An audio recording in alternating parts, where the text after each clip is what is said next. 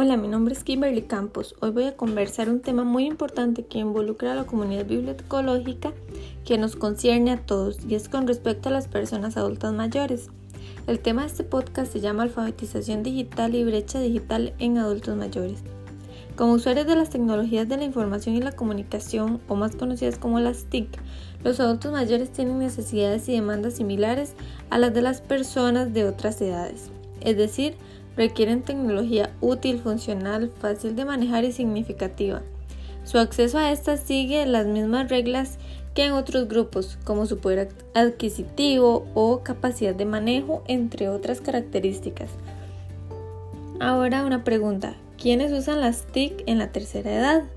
Tal vez nos podríamos hacer esa pregunta.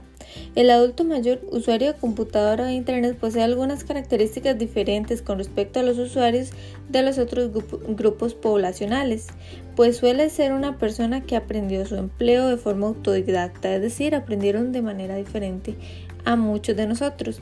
Tiene ingresos económicos anuales más altos o más bajos, eso es relativo, y posee una mayor funcionalidad en las actividades de su vida diaria y un mayor nivel educativo y también el porcentaje de usuarios varones en esta edad es más grande que el de mujeres, pero gran parte de los individuos que componen este grupo no disfruta de los beneficios que ofrece la informática.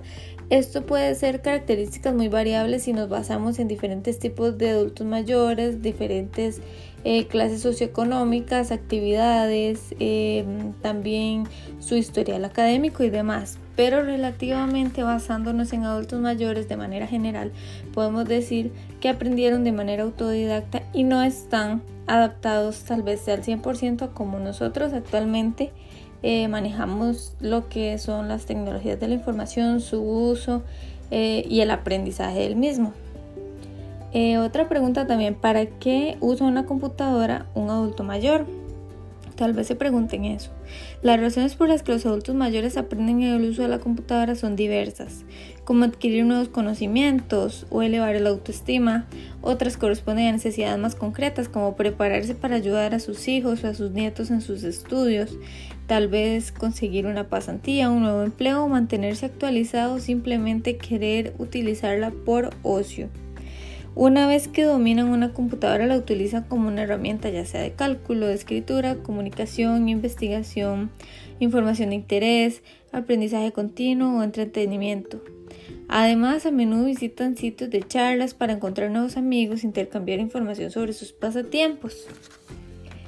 Ahora, ¿qué barreras se deben de romper? ¿Qué dificultades o limitaciones pueden presentar en cuanto a la brecha digital de los adultos mayores?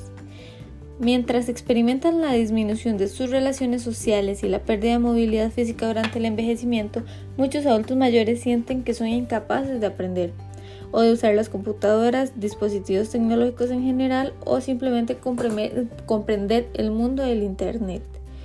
Como nunca han estado expuestos a estas nuevas tecnologías, no tienen una idea certera de cuánto les ayudará a conocer los beneficios de una red social. A veces creen que su uso de nada les aportará nada novedoso a sus rutinas.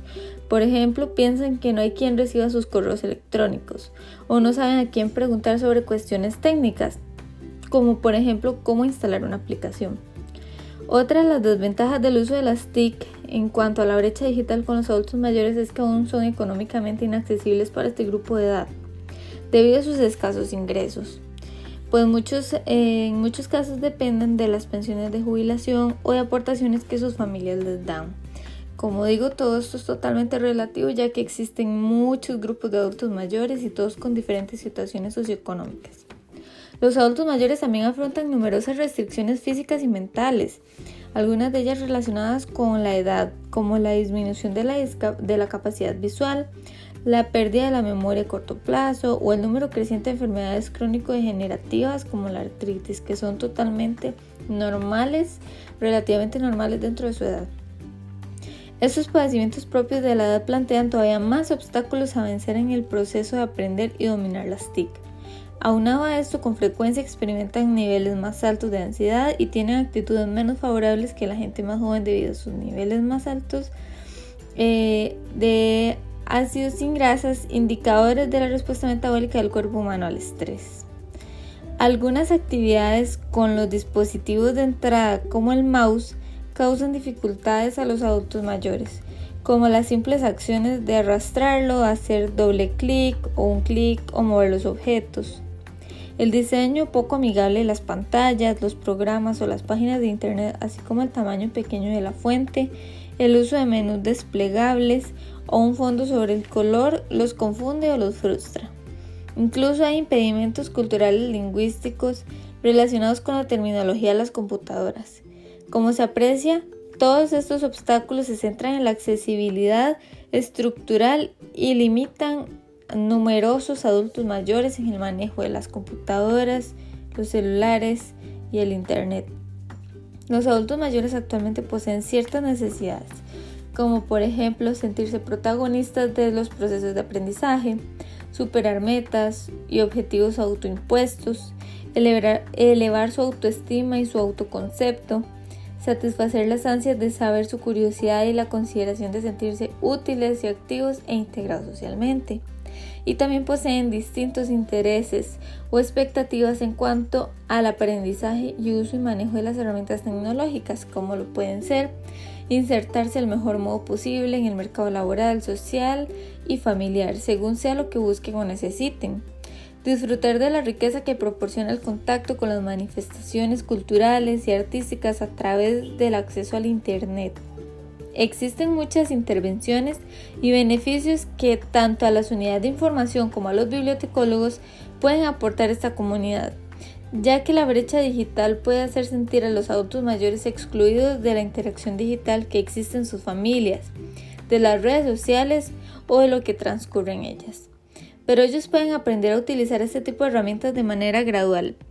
Es así como se pueden implementar programas de alfabetización digital que les enseñan a dominar las herramientas para búsquedas en base a sus necesidades, como por ejemplo jardinería, ocio, películas, preferencias religiosas, entre otras, y que sean más independientes.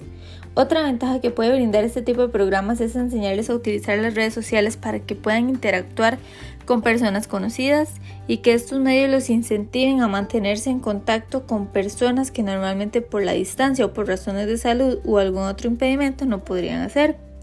La bibliotecología es parte importante de este cambio es por eso que la alfabetización digital en personas adultas mayores y la creación de programas en bibliotecas o servicios de extensión son de gran ayuda con todo este tipo de poblaciones vulnerables.